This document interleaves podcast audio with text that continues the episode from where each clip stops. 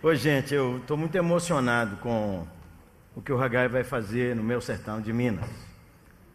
Eu conheço Caçarema e sou de Janaúba mesmo. E eu fiquei pensando ali que 1955 foi o ano que eu nasci. Em 1956, eu tinha só um ano, quando um povo como nós, assim, mas só que nos Estados Unidos, levantou uma oferta e mandou reverendo Gordon True ir num avião no sertão de Minas.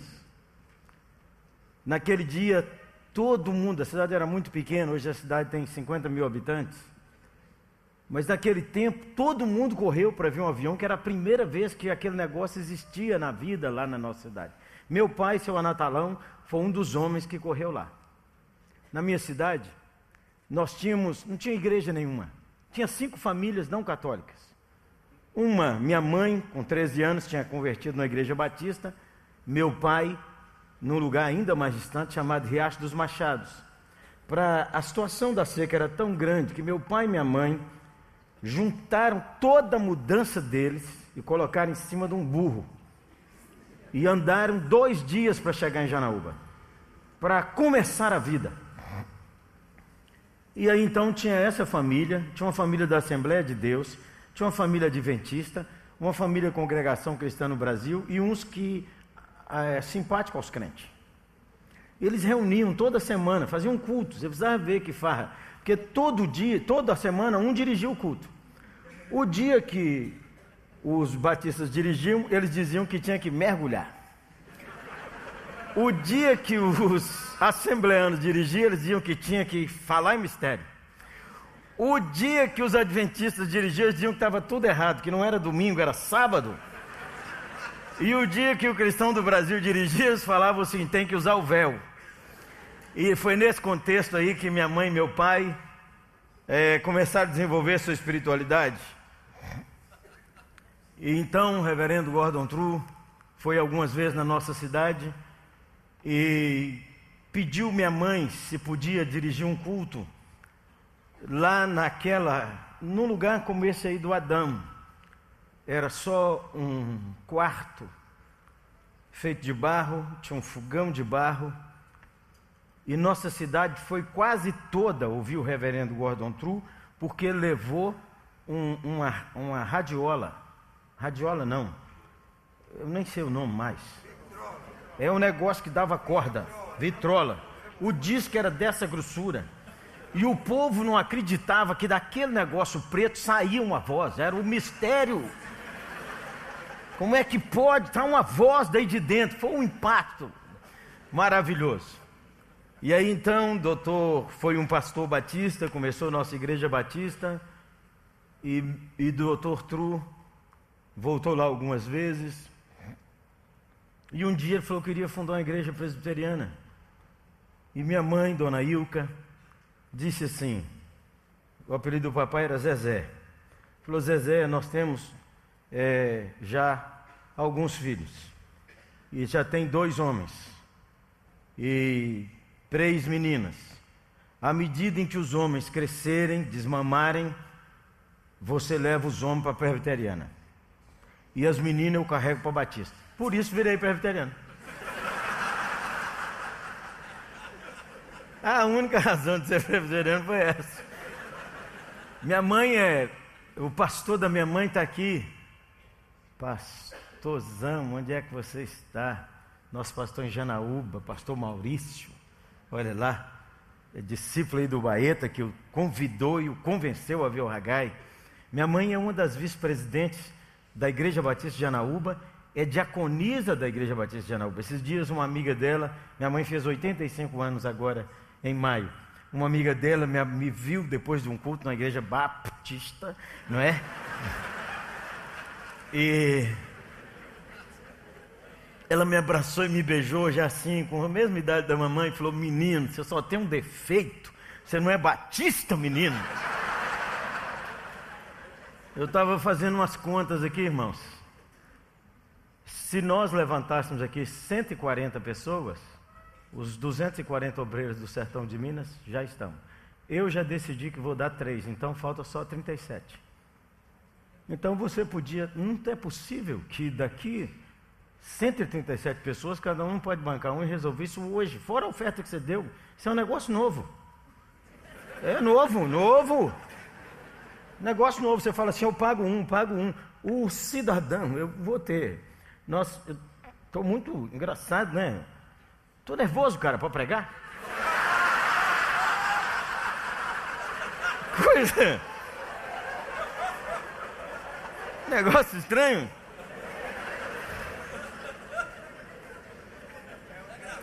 O texto é a gravata, se fosse minha blusa floral.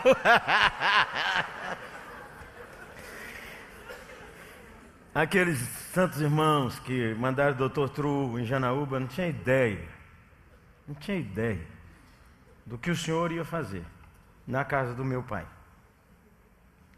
Lá nesse lugar tem uns meninos parecidos comigo, que andava com o pé no chão. Um menino que era tímido, complexado, que ia para o culto, esses dias eu entrei num culto, a mãe da nossa igreja estava com um menino de 10 anos dormindo assim, solto nos bancos da igreja. Eu falei: traz esse menino para dormir aqui. Porque eu dormia no culto e babava. Passei a mão no menino assim, mas ele não estava babando. Eu falei: ele só falta babar para ser bom pregador no futuro, se Deus quiser. Então eu queria falar contigo isso, irmão. Eu fiquei muito emocionado com o Adão. E você viu como é que fala? O, a tradução ali é, simultânea ali na tela está por fora, não é daquele jeito que a gente fala, não. A gente não fala Francisco Sá, a gente fala Francisco Sá, entendeu? Francisco Sá. Ali traduziu Francisco Sá, está por fora. A gente não fala Montes Claros, a gente fala Montes Claros. É desse jeito. E, um dia desses me entrevistaram numa televisão lá, eu falei, vou passar uma raiva nesse Montes Claros, porque Montes Claros é uma das maiores cidades de Minas, não é? Está aí, é logo depois de Belo Horizonte, Betim, Uberlândia, Contagem. E aí o cara falou: De onde você é? Eu falei: Sou de Janaúba. Eu falei: Janaúba? Onde é que fica esse fim do mundo? Eu falei: Meu amigo, você conhece o bairro mais elegante de Janaúba? Montes Claros.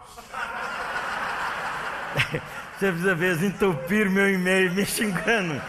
Pronto, acabou. Estou relaxando. Boa, boa, boa, boa.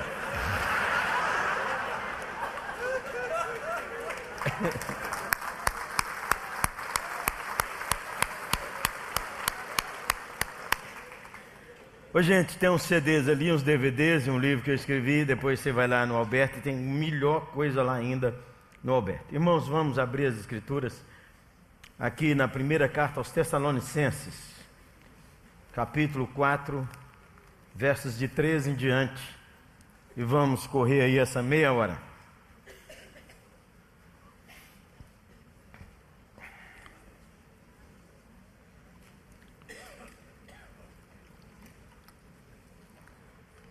Não queremos, porém, irmãos, que sejais ignorantes com respeito aos que dormem, para não vos entristecerdes como os demais que não têm esperança. Pois se cremos que Jesus morreu e ressuscitou, assim também Deus, mediante Jesus, trará em sua companhia os que dormem. Ora, ainda vos declaramos por palavra do Senhor isto: nós, os vivos, os que ficarmos até a vinda do Senhor, de modo algum precederemos os que dormem. Porquanto o Senhor mesmo, dada a sua palavra de ordem, ouvida a voz do arcanjo, ressoada a trombeta de Deus, descerá dos céus e os mortos em Cristo ressuscitarão primeiro.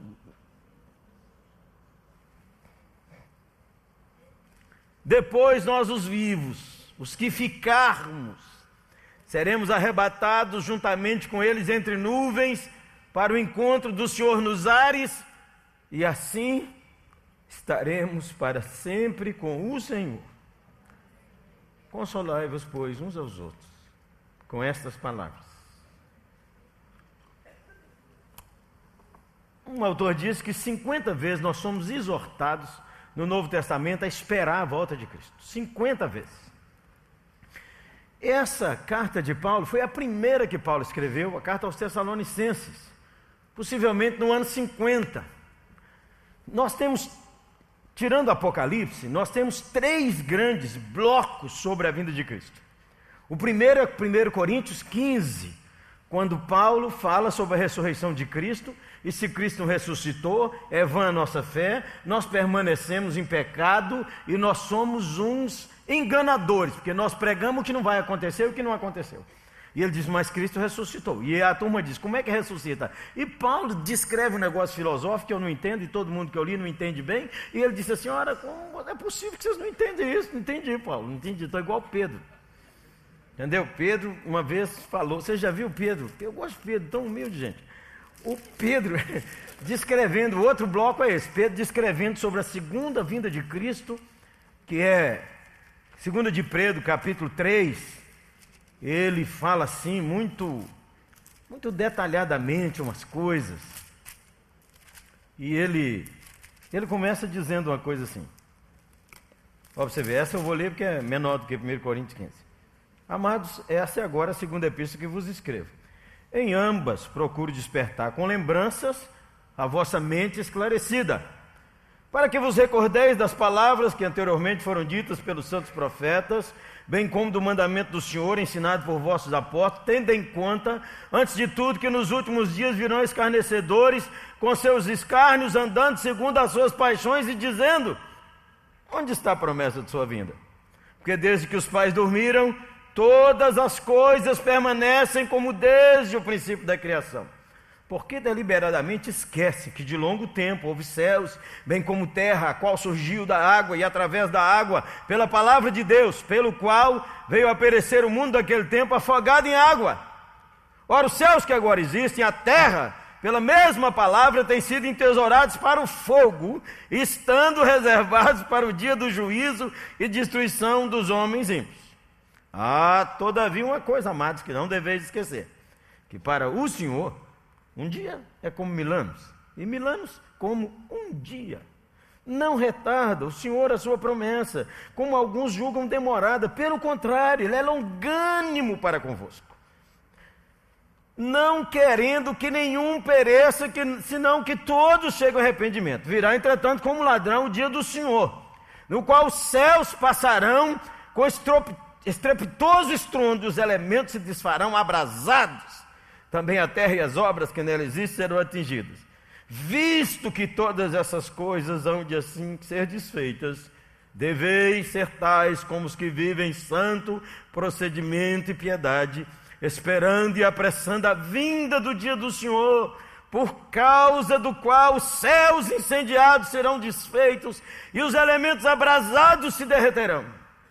Nós, porém, segundo a sua promessa, esperamos novos céus e nova terra nos quais habita justiça. Por esta razão, pois, amados, esperando essas coisas, empenhai-vos por seres achados por ele em paz, sem mácula e irrepreensíveis, e tendo por salvação a longanimidade do nosso Senhor, como igualmente escreveu o nosso amado irmão Paulo segundo a sabedoria que lhe foi dada. Ao falar desses assuntos, como de fato costuma fazer em todas as suas epístolas, nas quais há certas coisas difíceis de entender, que os ignorantes e os estáveis deturpam, como também deturpam as demais escrituras para a própria destruição deles. Vós, pois, amados, prevenidos como estáis de antemão, acautelai-vos.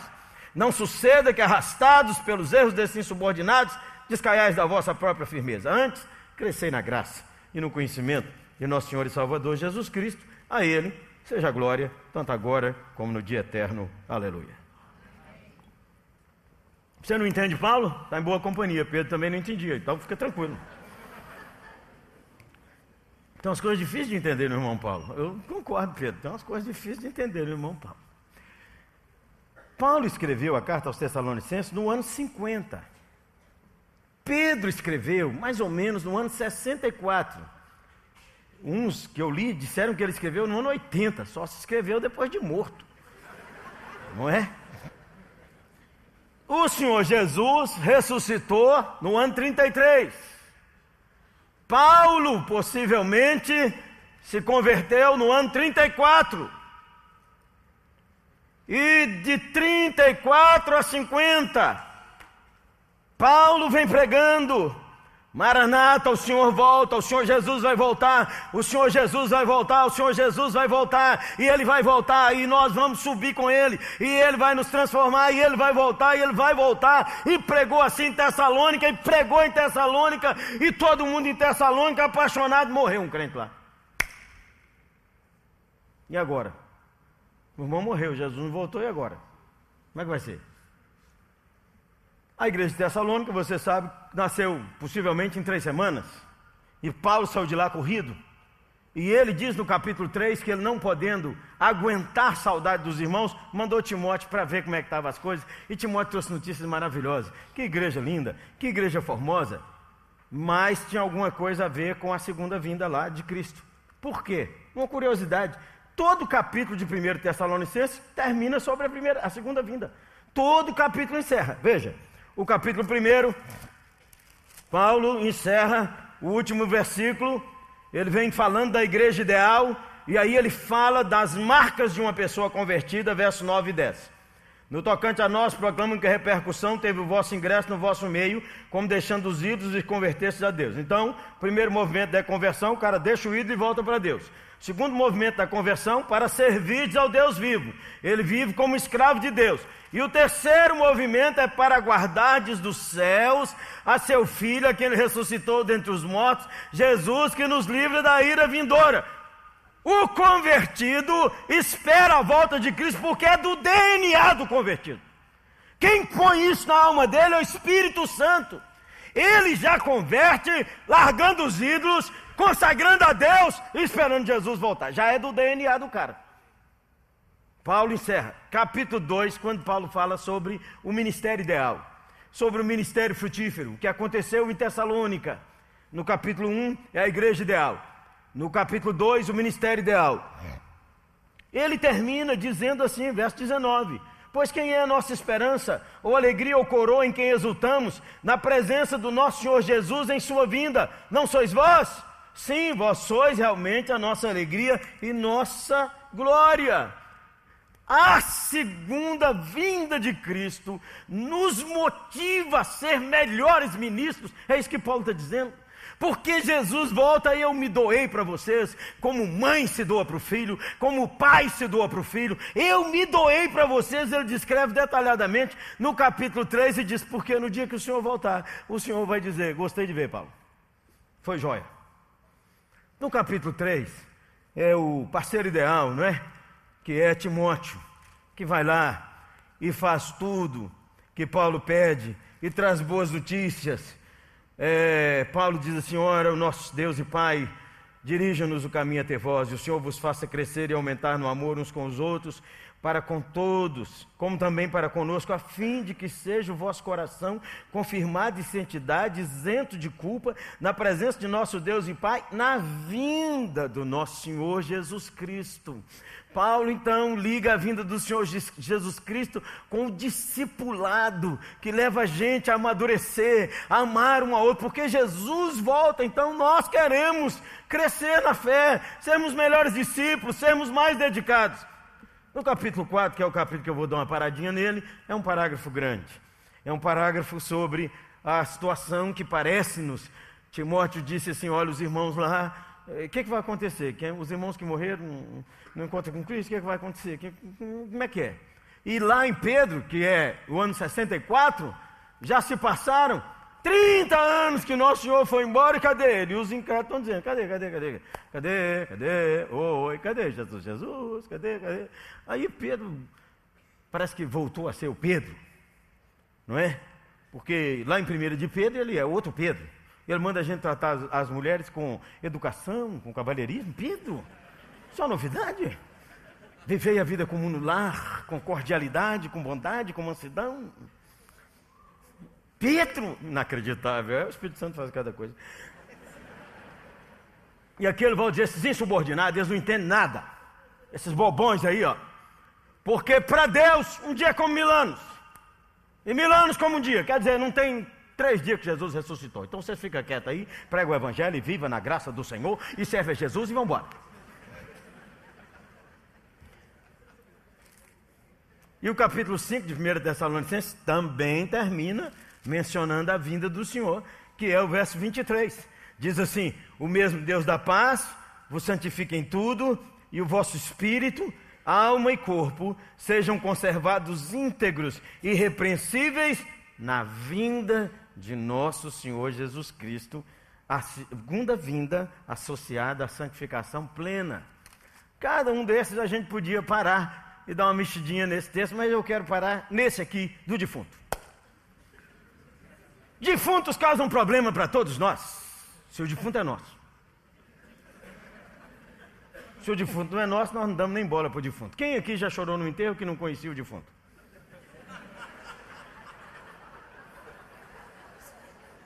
Eu já chorei de medo. Aquela história do Adão é minha. Aquela história do Adão que o defunto aparecia sem luz na minha Janaúba quando eu era menino. E as tias tudo falava assim, ó, a mula sem cabeça, o lobisomem. Passou aí ontem. E nós tudo crente, tudo com medo. Entendeu? Não tinha, não tinha negócio de velório. No sertão não tem velório. Vela é na casa do cara. Um sujeito morreu inchado. Contaram isso lá na banca do mercado da minha mãe. Minha mãe era ferante. Dona Ilka, eu menino aí, ó. Nove anos, Dona Ilka, o homem morreu inchado, abriu a barriga, eu imaginei a cena, imagina aí. Nove anos. E o povo falando que o lobisomem apareceu ontem. E a mula sem cabeça. E um defunto que morre assim, ele vem assombrado. O povo falava. Minha mãe não podia adoecer, que eu ficava muito agitado. E na minha, na minha cidade só tinha uma farmácia, seu Didi que era para ir da casa da minha mãe no seu Didi, é oito minutos a pé. E minha mãe deu uma dor de cabeça. Falou, meu pai disse, Jeremias, vai lá buscar o remédio. Eu tinha que passar na porta do defunto. Sete horas da noite, sem luz, sem lua, sem nada. E o povo gurutubano, que é meu povo, eles cantavam umas canções sofridas. Eu não lembro a letra, mas era um negócio mais ou menos assim.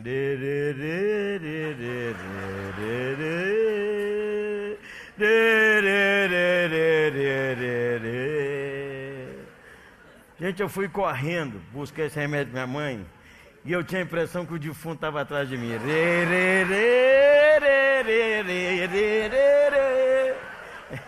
Você riu porque não é você, miserável.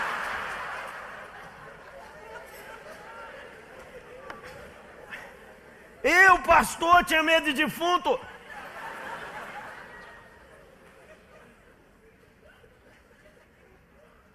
Quando nós olhamos essa questão da vida e da morte à luz do Evangelho de Nosso Senhor e da palavra de Paulo, eu vou olhar quatro coisas aqui relacionadas com a bendita esperança. A primeira delas é essa: a morte é inevitável. A morte é inevitável acerca dos que dormem. É inevitável.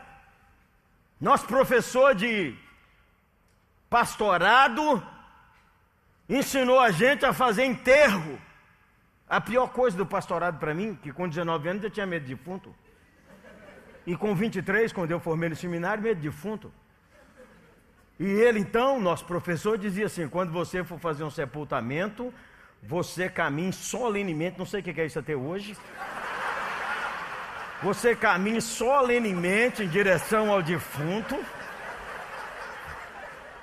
Olhe gravemente para ele, que eu não sei o que é isso.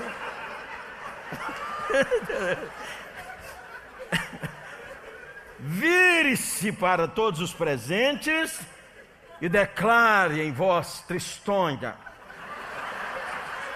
nesta hora de dor e de saudade, entoemos um hino ao Senhor.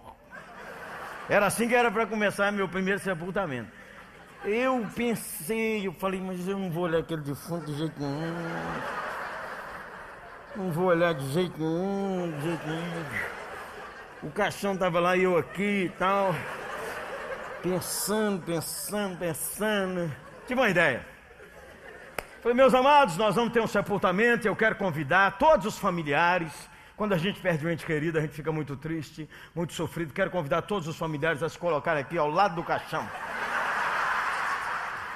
Eles fizeram um paredão aí, eu não podia, precisava ver a cara do defunto.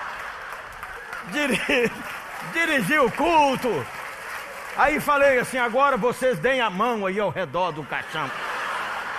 E nós vamos fazer uma oração de despedida. Quando terminou, todo mundo estava chorando. As famílias vieram me abraçar e disseram: Pastor, eu sou um pastor diferente. Nós já sepultamos muita gente. Mas o senhor, primeiro que deixa a família ao lado do defunto. Todos os pastores ficam perto do defunto. E o senhor deixou a gente. Eles acharam que era cuidar do pastor, era medo. Medo, medo.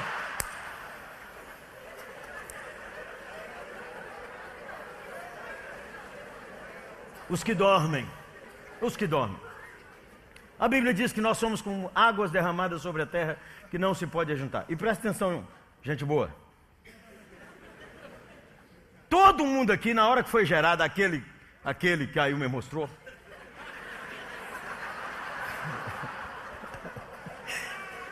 Na hora que dá aquele impacto, Jesus carimba assim, ó, puf, válido até dia tal. Todo mundo aqui tem data de validade, todo mundo aqui. Só que você não sabe onde foi carimbado.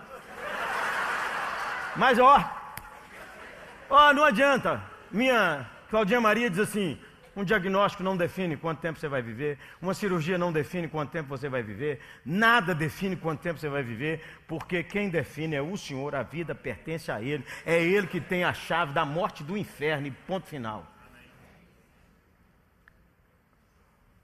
Mas é assim. Por que, que a gente morre? Hernandes explicou bem isso ontem, assim, de maneira magistral. Morremos por causa de Adão, nosso pai. Caiu Adão, caiu a raça. Todo mundo. E todos pecaram. E todo mundo vai morrer. Todo mundo. Todo mundo vai morrer. Não tem escapatória.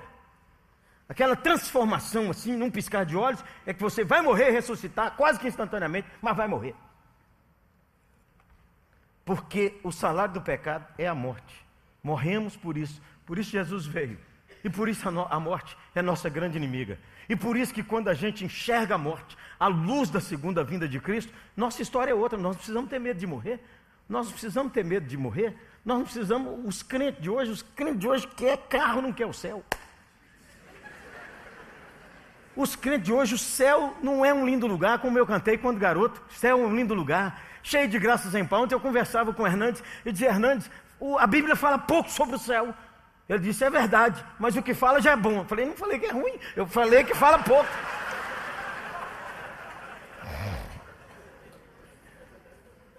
Então você arruma sua vida com Deus, arruma sua vida com Deus, porque é o seguinte, Santo Varão, Santa Irmã, quem aqui tem acima de 30 anos, levanta a mão. Acima de 30 anos.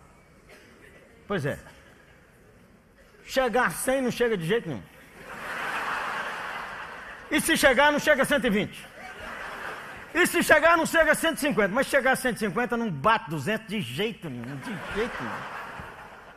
Então a vida nossa é muito pequena, gente, muito pequena. Uma inteligência dessa, uma coisa brilhante dessa que Deus te deu, tanto relacionamento, tanta coisa, para acabar com 80, 90, 40, 30, 100 anos, que é isso?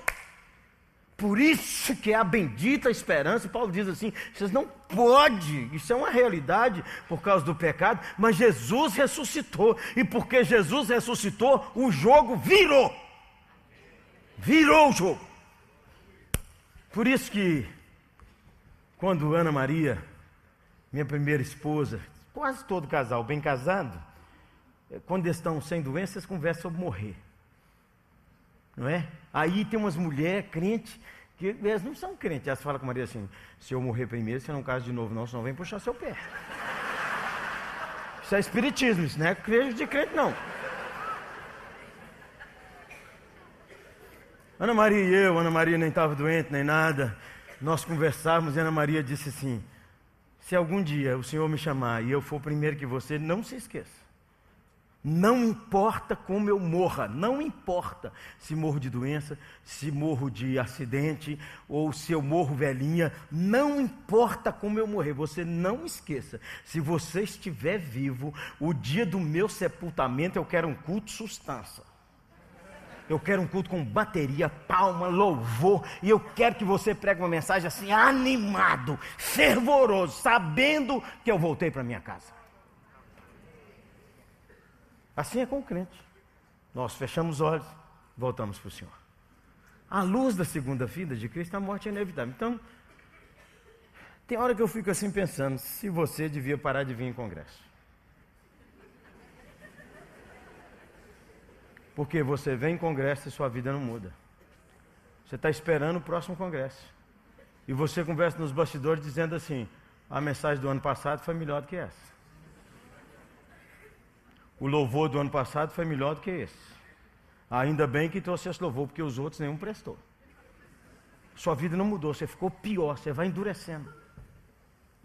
Você vai endurecendo, você fica pior. Um congresso desse devia te transformar, devia levar você daqui outro sujeito, outra mulher, outro pastor, outro líder, outro empresário, outro profissional, outro agente. Você, jovem que está aqui, olha, devia tomar posição aqui, olha, aqui.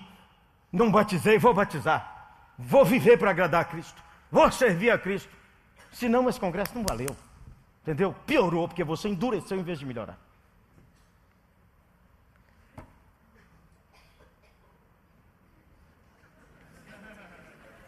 Segundo, a tristeza é incomparável. Se a morte é inevitável, a tristeza é incomparável. Alguém que perdeu um ente querido, igual você perdeu, perdeu o pai. O sujeito chega e diz assim: Eu sei o que é que você está sentindo, sabe nada. Tem limite para saber. O resto é relacionamento seu com seu pai. Ninguém entende onde era isso. E o pior, essa dor é absolutamente solitária. Porque se morrer o pai, a esposa sofre, ninguém entende o que ela sofre. O filho mais velho sofre, ninguém entende como ele sofre. A outra filha sofre, ninguém entende. E muitas vezes quem não chorou é quem mais sofreu. A tristeza, ela não tem comparação. A, a Escritura só diz assim: porque você sabe que Jesus vai voltar, porque você sabe que Jesus ressuscitou, porque você sabe de tudo isso, não fica desesperado. Como não, quem não tem esperança. Não é assim. Aí o mencionou rapidamente que alguns maridos queriam ser defunto. Ao menos por uns segundos. Porque a mulher elogia tão, o defunto é tão elogiado e o marido nunca ganha um elogio. Era melhor virar um defunto para a mulher dizer: Oh Jesus, era um homem tão bom, era um homem tão maravilhoso. Aí ele senta e diz: Oba, estou eu aqui, ó. Oba, oba, oba!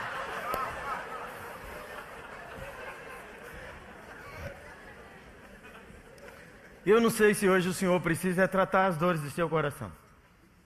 Talvez Ele vai precisar de fazer isso. Mas a tristeza é real, pode chorar, deve chorar, sabendo que o Senhor vai voltar. Terceira verdade é o seguinte: a esperança é invencível.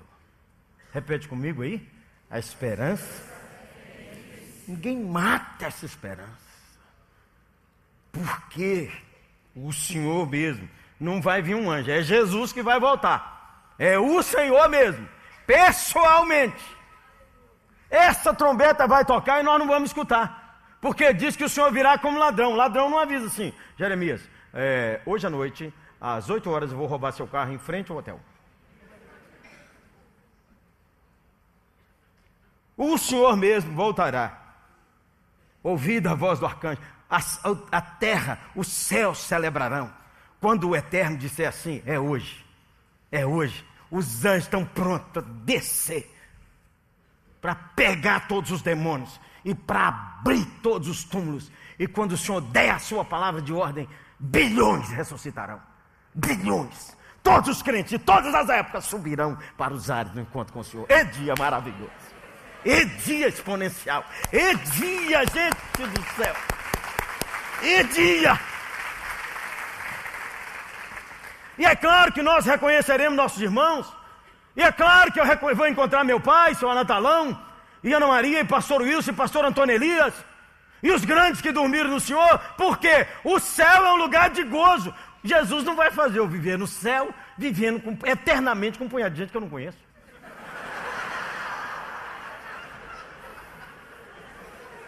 Que isso? Passar por ele assim. Que isso, gente? Que isso? O céu é um lugar de gozo, de alegria, é claro. Nós não vamos ter, não vai casar nem dar em casamento. Não vai ter essas relações de casamento. Então, gente boa, aproveita. O casamento é uma bênção do primeiro andar e. Entendeu? Vocês param de brigar e beijam mais. Aleluia! Entendeu? É só aqui depois. Aproveita, irmão. Aleluia. Acabou o culto. Aleluia.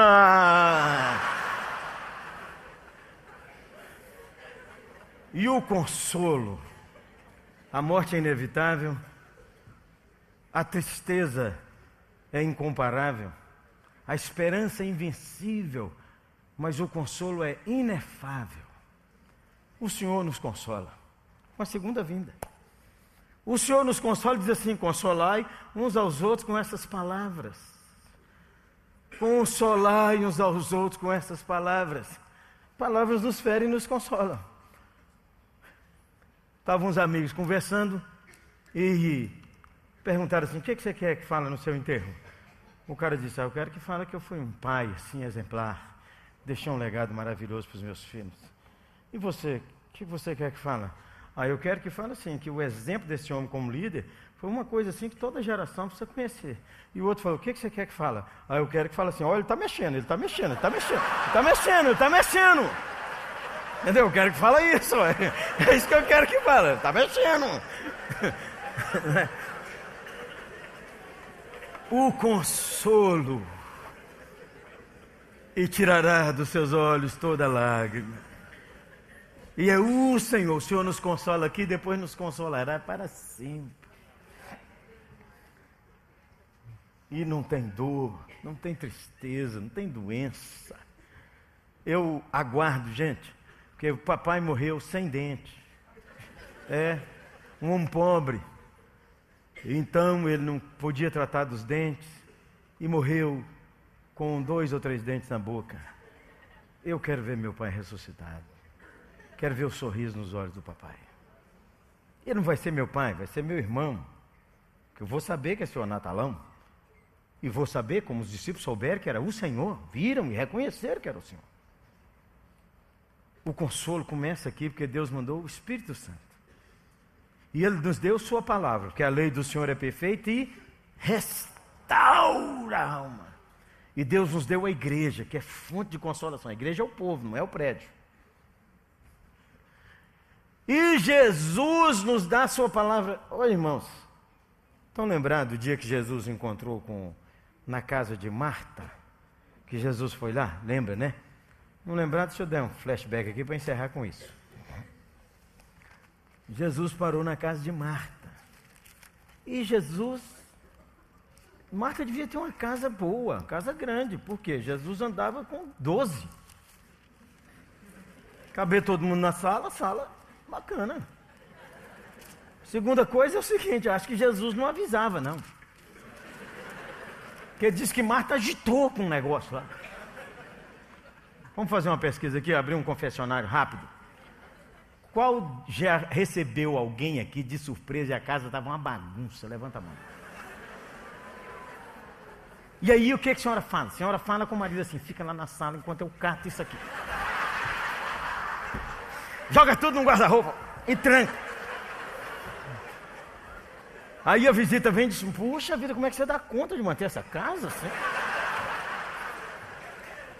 Aí você vai andando aqui, vê que tem uma roupa íntima caída lá, você segura aqui e fala com o marido assim.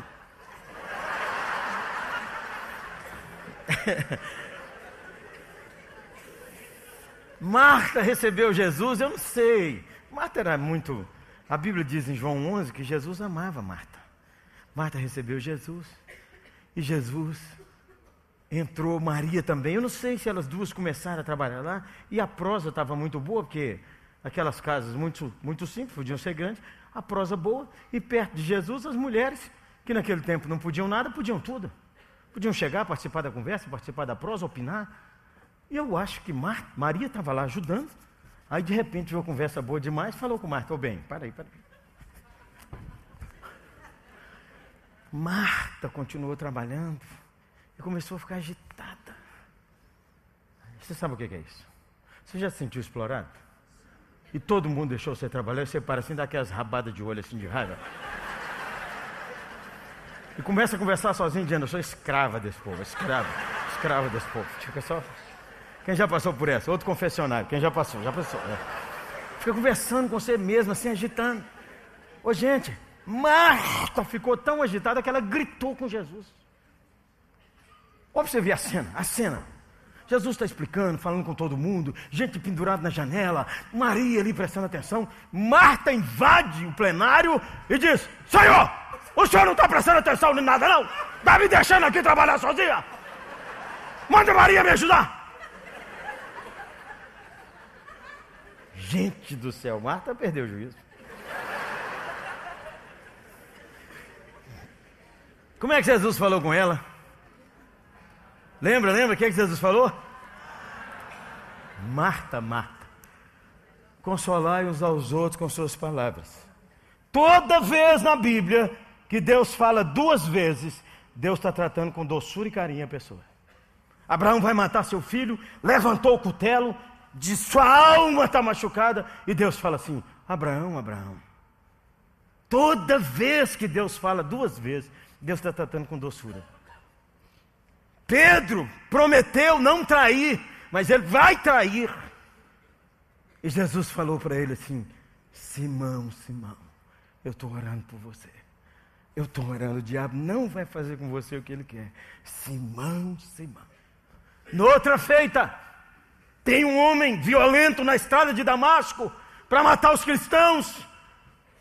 E ele está prendendo menino e machucando mulheres. E ele vai nervoso e o Senhor aparece a ele e diz assim: Saulo, Saulo.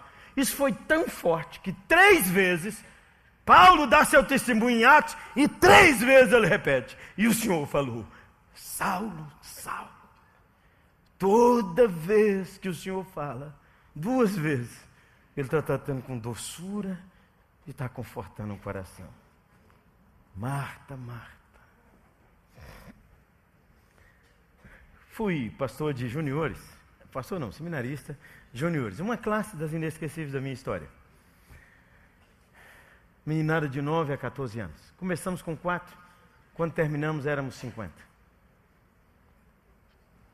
E naquele dia nós íamos fazer um teatro sobre Maria, Marta e Lázaro e Jesus. E eu falei com as mães para mandarem bolo, Coca-Cola, refrigerante, suco, essas coisas, que nós íamos ensinar sobre hospitalidade. Arrumei lá uns lençóis, e nós tínhamos uma menina na classe que era uma pimenta, não parava. Eu falei, você vai ser Marta. Pus o espanador na mão dela e uma menina mais calminha assim, falei, você vai ser Maria. E um menino, e nós arrumamos os discípulos de Jesus e a multidão. Eu falei, Marta, ó, você vai sair, espanar essa casa e andar para lá e para cá, agitada e tal, e depois você fala com ele assim, mestre, já sabe o que é que fala? Sei fala. E a menina, começamos o teatro e tal, aí a menina chegou e disse, mestre, Manda Maria me ajudar. O menino esqueceu. O menino não sabia o que falar. Aí eu fiz assim. Mais uma. A menina foi. Chegou e disse: Mestre, manda Maria me ajudar. Aí eu fiz assim. Ninguém sopra. E o menino olhou para mim. Última. Aí Marta, Marta veio, e essa Marta era bacana, Marta mesmo. Ela chegou com o espanador quase na cara do menino assim e falou: Mestre, manda Maria me ajudar. O menino ficou tão nervoso que ele gritou: Maria, levanta e vai ajudar Marta.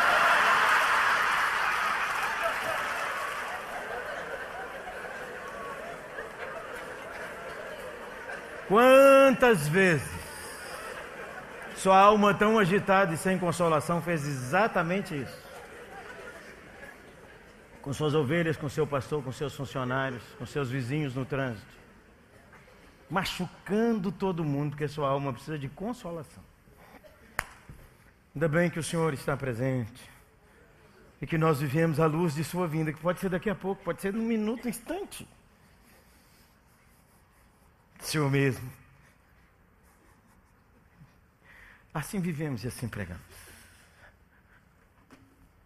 Nós vamos orar por alguns assuntos.